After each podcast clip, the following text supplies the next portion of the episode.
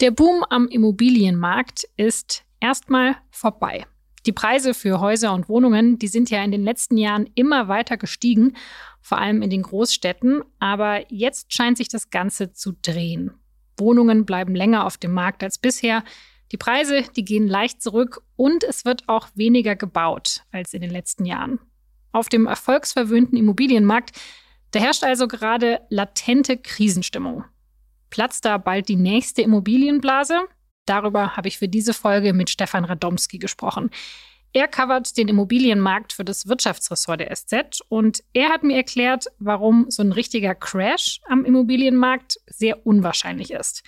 Und er hat mich auch darüber informiert, warum die fallenden Kaufpreise für Immobilien leider nicht bedeuten, dass auch die Mieten bald runtergehen. Es ist eher das Gegenteil. Wie das alles zusammenhängt, darum geht es heute bei Das Thema. Ich bin Laura Terberl und ich freue mich, dass Sie zuhören.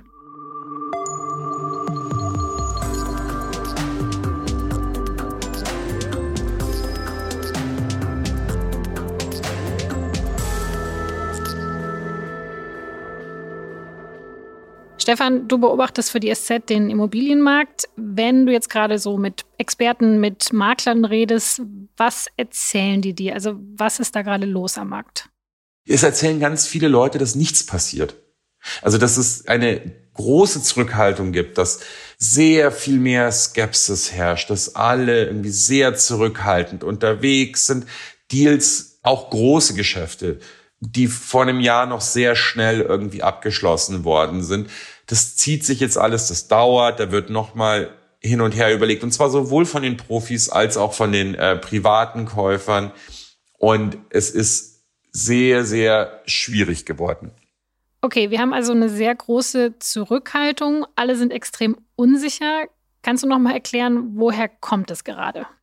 Also diese Verunsicherung ist halt gerade so, dass die Verkäufer in den letzten Jahren ja gewohnt waren, dass die Preise immer weiter gestiegen sind. In den Ballungsräumen, in den Großstädten, zehn Prozent pro Jahr war in den letzten Jahren oft drin an Preissteigerung. Das scheint jetzt gerade vorbei zu sein. Es könnte sogar sein, dass die Preise runtergehen. Das heißt, jetzt gerade ist es an dem, auf der Verkäuferseite so, dass man, dass viele noch versuchen, die ganz hohen Preise tatsächlich noch zu kriegen und äh, für viel Geld zu verkaufen. Auf der Käuferseite ist es aber so, dass viele der Kunden, viele der Käufer erwarten, dass die Preise sinken und sinken müssen und deswegen ähm, gerne weniger zahlen würden, als die Verkäufer aufrufen und gerade so, dadurch so eine Pattsituation auf dem Markt oft entsteht, hm. weil äh, man sich nicht über den Preis einig werden kann.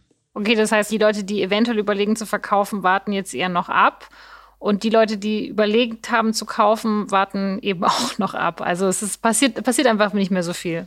Was man gerade sieht, ist zumindest Berichten des ähm, Immobilienmakler, dass ähm, bei ihnen deutlich mehr Angebote ankommen. Das dürfte aber ein ziemlich kurzfristiger Effekt sein, weil es bisher in diesem ewig teurer werdenden Markt ja vergleichsweise einfach war, Immobilien auch direkt zu verkaufen und äh, man den Makler gar nicht dafür unbedingt brauchte. In der Zwischenzeit ist es so, dass es schwieriger geworden ist, dass die Käufer zurückhaltender sind und dass die Verkäufer womöglich sich bessere Chancen erhoffen, wenn ein Profi für sie verkauft. Das heißt, die Makler haben jetzt erstmal deutlich mehr Angebot, berichten sie zumindest.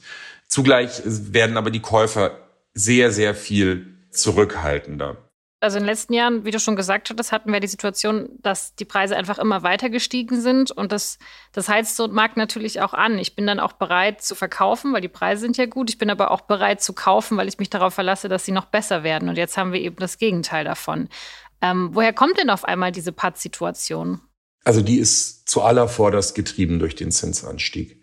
Immobilienkredite und die Zinsen, die da drauf erhoben werden, sind in allererster Linie abhängig von den Renditen auf Staatsanleihen und die wiederum sind auch abhängig von den Leitzinsen, die die großen Notenbanken verlangen. Und die EZB hat ja nun ihren Leitzins nach vielen, vielen Jahren auf Null ja in den vergangenen Monaten rapide angehoben. Jetzt letzten Donnerstag ja erst nochmal um 0,75 Prozentpunkte.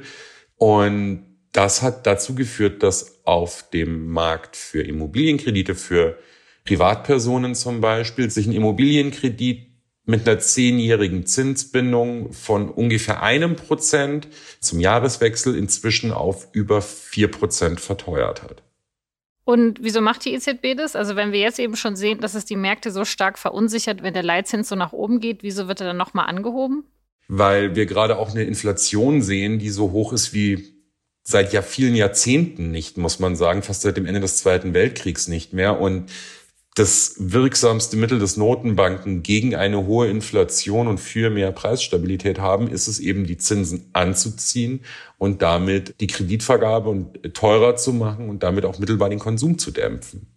Du hast jetzt beschrieben, es gibt jetzt eine relativ große Unsicherheit am Markt. Das bedeutet natürlich, dass man nicht so richtig weiß, was man jetzt machen soll. Gehen wir es doch mal durch. Also, wenn ich jetzt eigentlich schon die letzten Jahre immer wieder überlegt habe, ob ich mir nicht doch eine Immobilie zulegen sollte, was sollte ich dann jetzt tun? Sollte ich dann jetzt ganz schnell versuchen, noch was zu kaufen oder jetzt eher noch mal einen Schritt zurücknehmen von diesem Plan? Das ist ein bisschen schwierig zu sagen, aber wenn man Experten fragt aus der Bankenszene, aber auch aus der Immobilienszene, für private Käufer, die für nicht als Geldanlage, sondern zum Leben kaufen wollen, die sollten, wenn sie es finanzieren können, wenn die Bank mitmacht, wahrscheinlich eher jetzt noch kaufen, weil die Zinsen mutmaßlich weiter steigen werden und die Preise selbst in den größten Städten wahrscheinlich nicht so viel fallen werden. Deswegen ist es wahrscheinlich schon ganz sinnvoll, wenn man jetzt was findet zu einem vernünftigen Preis, vielleicht nochmal nachzuverhandeln, nochmal zu sehen, ob man den Preis, der da aufgerufen wurde, wirklich zahlen muss oder ob man da nicht ein bisschen was rausholen kann. Das berichten auch immer mehr Makler und auch immer mehr äh, Immobilienprofis, dass anders als in den letzten Jahren tatsächlich öfter mal wieder Verhandlungsspielraum drin ist, dass man noch ein paar Prozent runtergehen kann und dass es da zu, wieder mehr Gesprächsbereitschaft auf der Verkäuferseite gibt. Und wenn man dann das Gefühl hat, man ist da, man hat eine solide Finanzierung und man möchte dieses Objekt für sich haben, dann sollte man es wahrscheinlich trotzdem tun, weil es eher nicht billiger wird für die Käufer. Okay, also obwohl es einem vielleicht wehtut, wenn man an die niedrigen Zinsen vom letzten Jahr gedacht hat, äh, sollte man da dann nicht dran denken, sondern es wird wahrscheinlich, ähm, ja, wird wahrscheinlich noch weiter hochgehen und dann besser jetzt noch einsteigen. Und die, die niedrigen Zinsen äh, des vergangenen Jahres sind natürlich ein Schmerzpunkt, aber wenn man halt weiter zurückguckt, 10, 15 Jahre, dann sieht man, dass das Zinsniveau, das wir heute haben, im langfristigen Vergleich überhaupt nichts Abwegiges und Ungewöhnliches. Wir hatten Bauzinsen, die waren schon deutlich höher, die waren schon weit jenseits der sechs Prozent auch schon mal. Was das im, im historischen Vergleich Außergewöhnliche war, sind die nahe Nullzinsen, die wir in den vergangenen Jahren erlebt haben und dieser enorme schnelle Anstieg, den wir jetzt hm. gesehen haben. Aber das Niveau, das wir erreicht haben, ist noch nichts Absurdes. Okay, wenn ich jetzt, ähm, gehen wir mal davon aus, ich hätte jetzt ein Haus geerbt, ich wollte das eigentlich verkaufen, dann jetzt besser abwarten oder doch noch schnell auf den Markt. Was sollte ich da tun? Das kommt auch wieder ein bisschen auf die private Situation an. Muss ich verkaufen, weil Geschwister zum Beispiel sehr schnell ausbezahlt werden wollen und ich jetzt aber keinen hochverzinsten Kredit dafür aufnehmen möchte? Oder habe ich wirklich Zeit? Wenn ich verkaufen möchte jetzt, sollte ich es auf jeden Fall versuchen, weil die Signale deuten darauf hin, dass die Preise zumindest in den Ballungsräumen da schon leicht zurückgehen. Wenn ich dann halt merke, dass es nicht funktioniert oder dass ich einen Käufer finde, der mir sympathisch ist, mit dem ich das Geschäft gerne machen möchte, dann kann ich auch immer noch überlegen, wenn es ein geerbtes Haus zum Beispiel ist, ob man nicht ein paar Prozent nachgibt, um sich dann irgendwie zu finden preislich. Und äh, ja, kommen wir mal zum realistischsten Szenario jetzt in meinem Fall. Also wenn man weder, wenn man sich von dem, der Idee des eigenen Hauses schon länger verabschiedet hat und äh, auch keins besitzt, das man jetzt verkaufen möchte. Was bedeutet denn diese Veränderung am Immobilienmarkt für Mieter? Also gehen die Mieten jetzt vielleicht auch runter? Gibt es da ein bisschen Hoffnung? Das dürfte wahrscheinlich eher nicht der Fall sein, fürchte ich. Ähm, Schade. Ja, das glaube ich finden viele, aber das Problem ist tatsächlich, dass die Kaufpreise in den vergangenen Jahren noch sehr viel stärker gestiegen sind prozentual als die Mieten. Der Mietmarkt ist vergleichsweise streng reguliert, was an Mieterhöhungen möglich ist, was auch bei der Neuvermietung möglich ist, Stichwort Mietpreisbremse. Also das ähm, hat da in den vergangenen Jahren dazu geführt, dass Mieten weniger stark gestiegen sind und damit irgendwie Wohnungen und Häuser als Renditeobjekte tatsächlich eher unattraktiver geworden sind, weil ich sehr hohe Preise bezahlen musste, aber dann vergleichsweise geringere laufende Einkünfte daraus generieren konnte. Das heißt aber auch, dass ähm, wenn man jetzt sich umguckt, gerade in den größeren Städten und in den Städten, die, wo es wirtschaftlich gut geht, wo viel Arbeit und gute Einkommen sind, dass die Mieten eher nicht sinken werden, sondern eher weiter steigen werden, getrieben von der Inflation und von der allgemeinen Entwicklung. Das alles setzt natürlich immer voraus, dass wir nicht eine wirklich tiefe, schwere Wirtschaftskrise erleben mit Millionen Arbeitslosen und sich sozusagen die Rahmenbedingungen da draußen, was die Einkommen der Menschen angeht, komplett verschieben.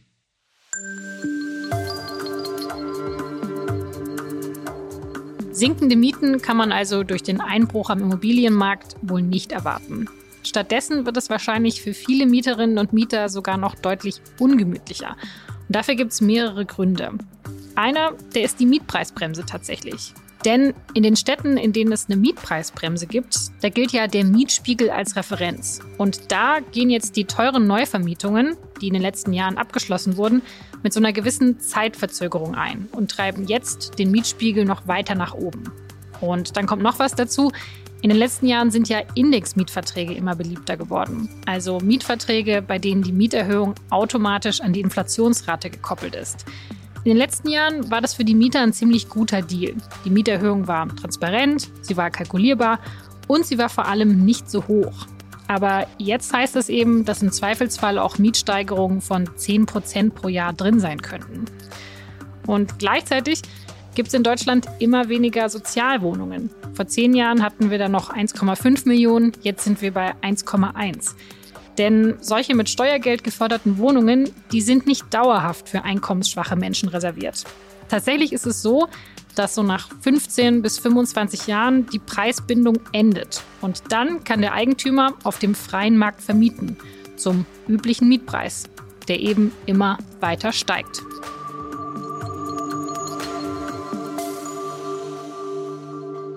Das muss man einfach sehen, dass heute der Quadratmeter Eigentumswohnung im Neubau in München jenseits der 10.000 Euro liegt. Ein Quadratmeter. Das heißt, ein Balkon äh, hat alleine schon oft im, im Kauf den Gegenwert von einem kleinen Auto. Das sind Kategorien, die da erreicht worden sind. Letztens gab es eine äh, Auswertung, die ist zu dem Ergebnis gekommen, dass äh, München zum Beispiel in der Zwischenzeit die zweitteuerste Stadt in der EU ist, was Wohnraum angeht. Äh, teurer ist nur noch Paris und München ist sogar teurer als London. Nochmal zurück jetzt von München auf den ganzen Immobilienmarkt. Werden denn diese fallenden Preise denn nicht vielleicht auch irgendwann zu einem systemischen Problem? Also für jetzt zum Beispiel größere Immobilienfonds oder für Banken, die jetzt sehr viele Immobilienkredite vergeben? Immobilieninvestoren bekommen ein Problem. Ähm, Immobilien, vor allem Immobilienentwickler, leiden schon ziemlich, weil die Margen eben kleiner werden. Zugleich sind aber die Zinsen, die Refinanzierungskosten gestiegen. Also da wird der Druck sicherlich größer. Auf der Seite der Banken sieht man bisher vor allem, dass das Neugeschäft drastisch nachlässt an Baufinanzierung, also dass deutlich weniger Baukredite nachgefragt werden bei den Banken. Das heißt, dass die Banken an der Stelle weniger verdienen, weil sie weniger Neugeschäft machen. Und dass es jetzt aber zu einem großen Crash kommt, der auch tatsächlich in sich in der Finanzkrise ausweitet, so wie das in den USA 2008 und die folgenden Jahre ja der Fall war. Das vermutet aber momentan zumindest für Deutschland niemand. Dafür sind die Bedingungen hier auch einfach zu anders. Ähm, viele, viele äh, Bauherren und Immobilienkäufer haben in den vergangenen Jahren eher längere Zinsbindungen abgeschlossen, 15, 20 Jahre, um sich die niedrigen Zinsen möglichst lange zu sichern. Die für die ändert sich ja nichts. Die haben das festgeschrieben, die können jetzt äh, zu den niedrigen Zinsen weiter ihre Kredite bedienen, können sich überlegen, ob sie tatsächlich, wenn das irgendwie drin ist, sogar noch versuchen, über Sondertilgungen schneller von ihrem Schuldenberg runterzukommen, weil die Wahrscheinlichkeit recht groß ist, dass wenn sie irgendwann mal refinanzieren müssen, wenn die Zinsbindung ausläuft, das Zinsniveau dann doch höher ist, als es ursprünglich mal bei ihnen war. Aber die Geschäfte sind ganz anders aufgelegt, als das in den 2000er Jahren in den USA war. Und deswegen wird es auch nicht plötzlich diesen Marktkollaps geben, dass plötzlich Millionen Häuser gleichzeitig zu verkaufen sind, weil die Leute ihre Zinsen nicht mehr bezahlen können. Deswegen ist es auch eher unwahrscheinlich, dass es da zu diesem ganz großen Knall kommt an dem Ende. Okay, das heißt, das Geschäft ist so solide aufgestellt, vielleicht auch aus den Lehren aus der letzten äh, Immobilienkrise in den USA, dass die Banken das abfedern können, was da gerade passiert.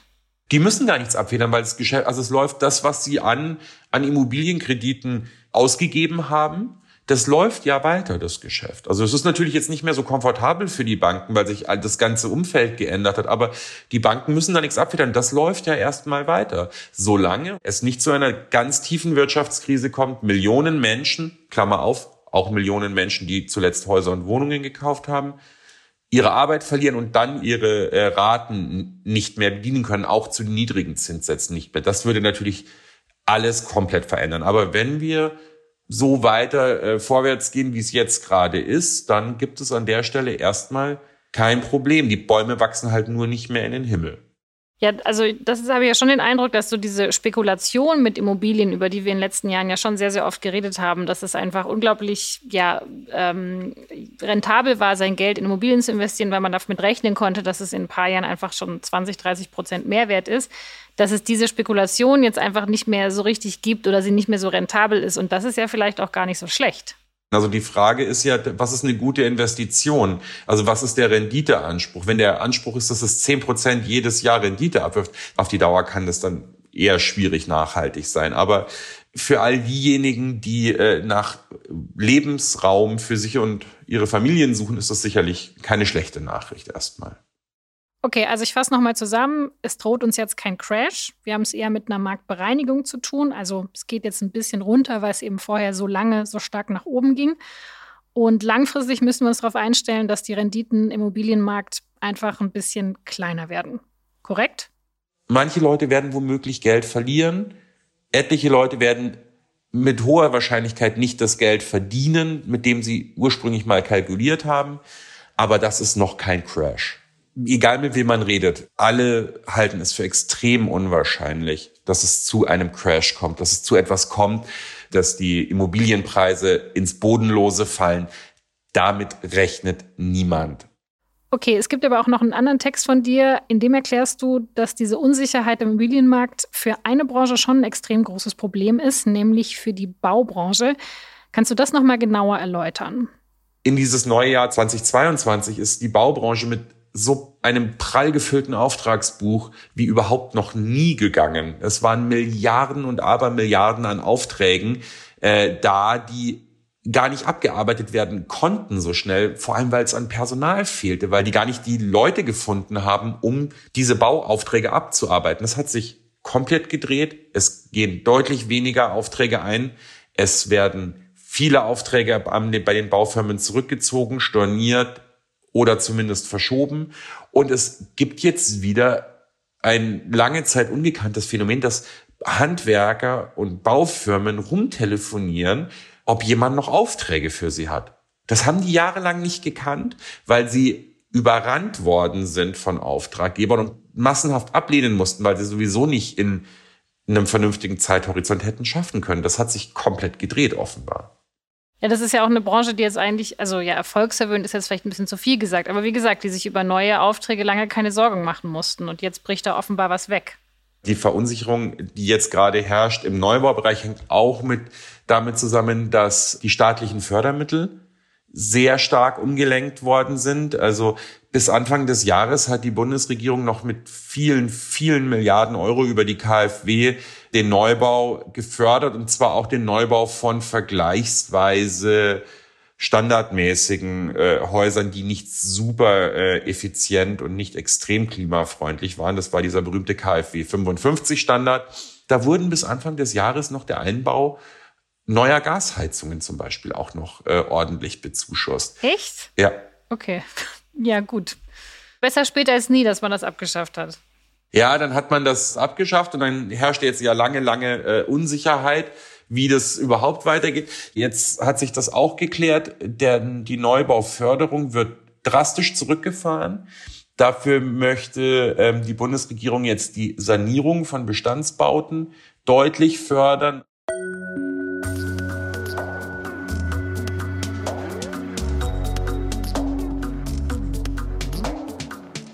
Im Januar war das eine ziemliche Überraschung. Das Wirtschaftsministerium hatte verkündet, dass sämtliche Förderprogramme von der staatlichen KfW-Bank für klimafreundliches Bauen und energieeffizientes Sanieren eingestellt werden. Der Grund, die Mittel, die waren fürs Jahr einfach schon ausgeschöpft. Vor allem für das Neubauprogramm.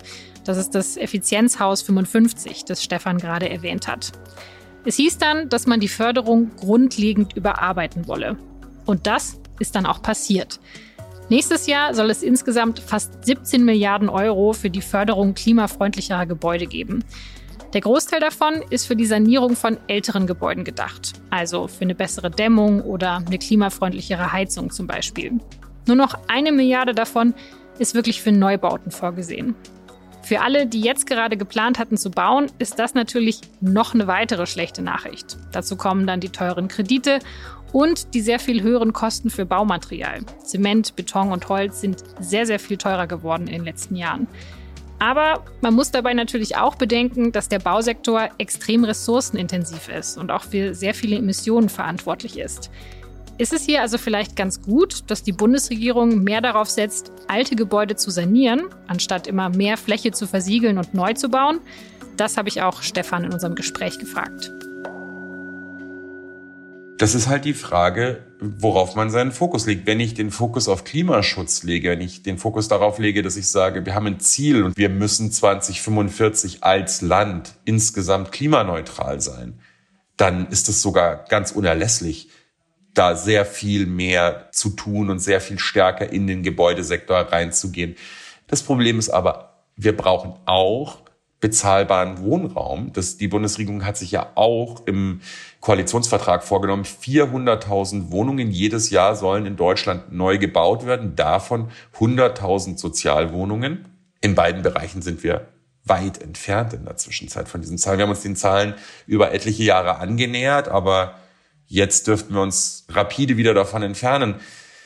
Und auch das ist ja ein Problem. Also wenn Menschen keine Wohnungen mehr finden, die sie sich leisten können oder keine ausreichend großen Wohnungen mehr finden können, die sie bezahlen können, dann ist das auch nicht nachhaltig. Wir haben im vergangenen Jahr hat das Statistische Bundesamt ermittelt, haben fast jeder oder mehr als jeder zehnte Haushalt mehr als 40 Prozent des verfügbaren Nettoeinkommens für Wohnkosten ausgegeben. Das ist deutlich zu viel. Statistiker gehen davon aus, dass man sinnvollerweise 30 Prozent maximal vom verfügbaren Haushaltsnetto für Wohnkosten ausgeben sollte.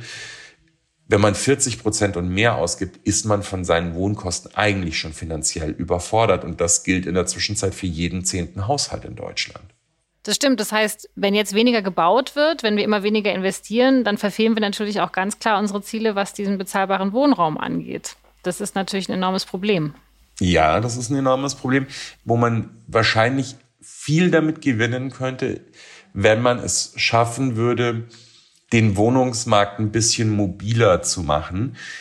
Heißt, Menschen, die heute, sagen wir, um die 60 sind, haben vielleicht vor 30 Jahren in München oder in einer anderen Großstadt eine Wohnung gemietet, eine Vierzimmerwohnung gemietet, haben eine Familie gegründet und haben dort in diesen vier Zimmern als Familie gelebt. In der Zwischenzeit ist es aber so, dass die Kinder aus dem Haus sind und jetzt zwei um die 60-Jährige in einer großen Vierzimmerwohnung sitzen, die immer noch vergleichsweise günstig ist, weil die Miete nicht so stark gestiegen ist und diesen Raum belegen. Und jetzt, die brauchen ohnehin die vier Zimmer nicht. Jetzt kommen die enorm steigenden Heizkosten dazu. Das heißt, da werden womöglich zwei Zimmer einfach zugesperrt und nicht mehr geheizt und nicht mehr benutzt. Und diese Wohnungen wieder frei zu bekommen, dadurch, dass man diesen Menschen passendes Angebot macht, sie motiviert dazu, vielleicht in eine kleinere Wohnung zu gehen und diesen Wohnraum wieder freizugeben, das ist sicherlich nicht die Lösung aller Probleme. Aber es würde sich womöglich lohnen, da mehr Aufwand reinzustecken, um etwas zu schaffen, was bisher oder ein Potenzial dazu heben, was bis jetzt noch vollkommen brach liegt. Das wäre also eine Möglichkeit, um den Mietmarkt etwas zu entlasten. Aber was für Möglichkeiten hat die Politik denn sonst, wenn es jetzt um den Immobilienkauf geht? Also wie könnte man es in der jetzigen Situation einfacher machen, dass sich mehr Menschen Immobilien leisten können? Naja, es wird da immer sehr gerne auf die Grunderwerbsteuer verwiesen, die ähm, ja bei jedem Immobilienkauf verlangt wird und wo, wo der Staat ja einen, nochmal einen Anteil auf den äh, Kaufpreis haben möchte. Das sind zwischen dreieinhalb und sechseinhalb Prozent, je nachdem in welchem Bundesland. Bayern und Sachsen verlangen noch dreieinhalb Prozent. Da könnte man sicherlich staatlicherseits den Immobilienkauf ein bisschen günstiger machen.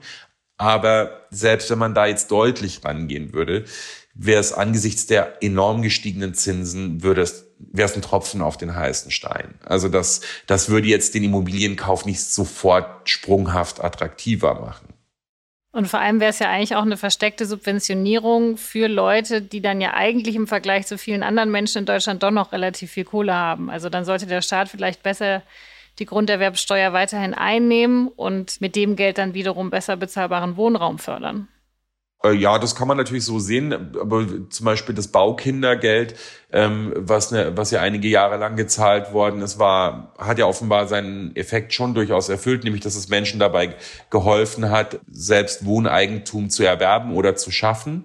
Das ist halt auch das wieder eine Frage der politischen Zielsetzungen und des Mitteleinsatzes. Was ist das Ziel äh, der Politik? Ist das Ziel der Politik, mehr Wohnungseigentümer zu schaffen oder ist es Ziel der Politik, mehr günstigen Mietwohnraum zu schaffen. Ähm, wenn man begrenzte Kapazitäten hat, wenn man begrenzte Mittel hat, kann man halt nicht alles auf einmal in unbegrenztem Maße tun. Das ist eine politische Entscheidung. Okay, ich sehe schon, du möchtest dich da nicht festlegen, aber fair enough.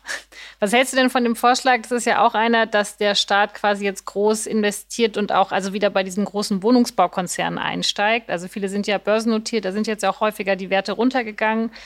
Also wäre jetzt nicht so ein bisschen dieser Dip am Immobilienmarkt eine Chance, da wieder, dass der Staat da ein bisschen mehr äh, Gestaltungsspielraum auch bekommt? Die Frage ist ja, was würde er damit bekommen? Also würde jetzt die KfW anfangen, massiv irgendwie Aktien aufzukaufen von Konzernen wie Vonovia oder LEG oder so?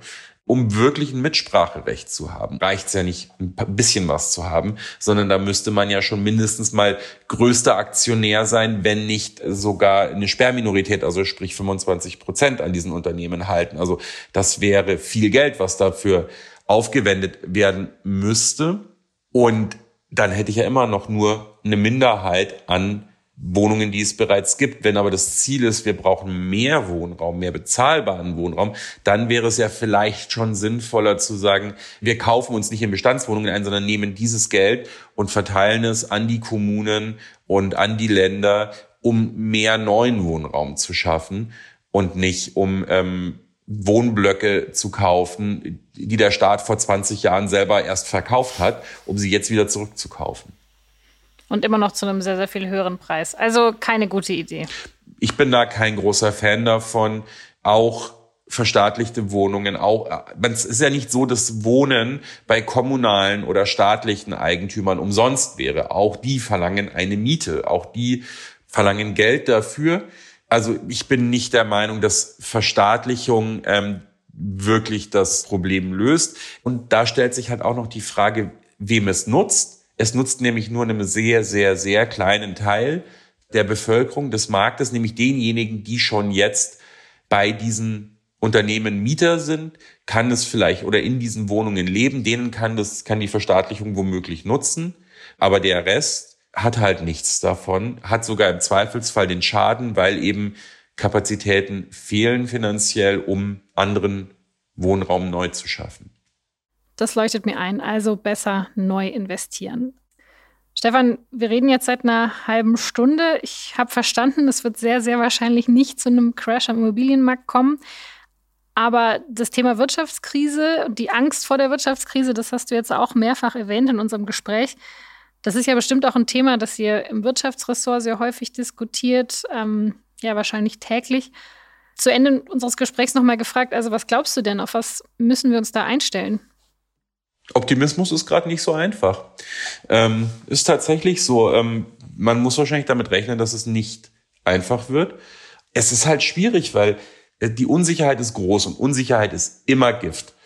Natürlich ist die Zukunft immer unsicher, aber wenn ich zuversichtlich bin, das wird schon passen, das wird sich so weiterentwickeln, wie ich mir das jetzt vorstelle und dann kann ich mir da drauf einen Reim machen und kann darauf, kann da reingehen und kann investieren und zuversichtlich sein, dann ist es eine gute Sache. Unsicherheit ist immer Gift und wenn die Unsicherheit so grundlegend ist, wie sie jetzt gerade ist, nämlich dass wir das Gefühl haben, wir wissen überhaupt nicht, was in den nächsten Monaten passiert, dann ist das ganz schlecht für eine wirtschaftliche Entwicklung, weil gerade keiner richtig sich traut zu zucken. Und alle erstmal denken, abwarten, abwarten, abwarten. Und dann wird so eine so eine Abschwungsangst wird zu so einer self-fulfilling prophecy, weil wenn alle abwarten und keiner mehr einkauft, dann passiert es von alleine. Kein, dann, ja. dann, dann kann auch keiner mehr was verkaufen und dann passiert der Absprung von ganz alleine plötzlich. Ich meine, das finde ich ja eben so die schwierige Rolle von uns, dann eben auch als Journalisten, weil ich meine, wir wollen natürlich die Situation beschreiben, wie sie gerade ist, aber wie, wir wollen ja auch nicht den Abschwung herbeischreiben. Ja, ich glaube aber, dass das in dem Fall gerade gar nicht notwendig ist. Ähm, okay. Ich glaube, also ich die, der, der Eindruck, der ich, den ich habe, ist, es sind gerade, also vor allem, wenn man sich die Profis, die wirtschaftlichen Akteure da draußen anguckt, es ist wahnsinnig viel Zweckoptimismus unterwegs. Ähm, es ist wahnsinnig viel an ja, Pfeifen im Walde, weil man halt einfach genau nicht sozusagen diese self-fulfilling prophecy herbeireden will. Aber wenn man ernsthaft sich unterhält und auch mal in Ruhe zurückgezogen, nicht öffentlich sich unterhält, dann kommt man sehr, sehr, sehr schnell auf eine ganz große Skepsis, auch auf eine ganz große Unsicherheit, wie soll, wie das alles weitergehen soll. Und das ist was, was man in den vergangenen Jahren einfach lange, lange Zeit nicht gesehen hat. Das Modellieren von Zukunft, der Blick in die Glaskugel ist unglaublich schwierig und unglaublich, so unsicher wie er seit Jahrzehnten nicht war, also wahrscheinlich seit dem, mindestens mal seit dem Mauerfall nicht war. Und das schafft einfach eine Situation, die so die allermeisten, die jetzt da draußen sind und Entscheidungen treffen müssen, auch noch nie erlebt haben. Und gibt es denn irgendwas, was, also du hast gesagt, du tust dir schwer mit Zuversicht, mit Optimismus. Gibt es dann trotzdem irgendwas, was jetzt einen optimistisch stimmen könnte? Naja, bis jetzt ist ja noch nichts Schlimmes passiert in der Wirtschaft im Gesamten. Wir leben nach wie vor in einem, und das darf man, glaube ich, auch nicht aus dem Blick verlieren, wir leben nach wie vor in einem wirtschaftlich erstaunlich stabilen Umfeld. Wir haben keine Massenarbeitslosigkeit in Deutschland. Wir haben keine äh, Massenobdachlosigkeit in Deutschland. Wir leben nach wie vor in einem politisch sehr stabilen Umfeld. Das kann durchaus auch mal Grund zum Optimismus geben, weil ähm, die Belastungen waren in den vergangenen Jahren enorm. Für jeden Einzelnen, aber auch für die Gesellschaft insgesamt. Und das ist bisher doch vergleichsweise glimpflich abgelaufen.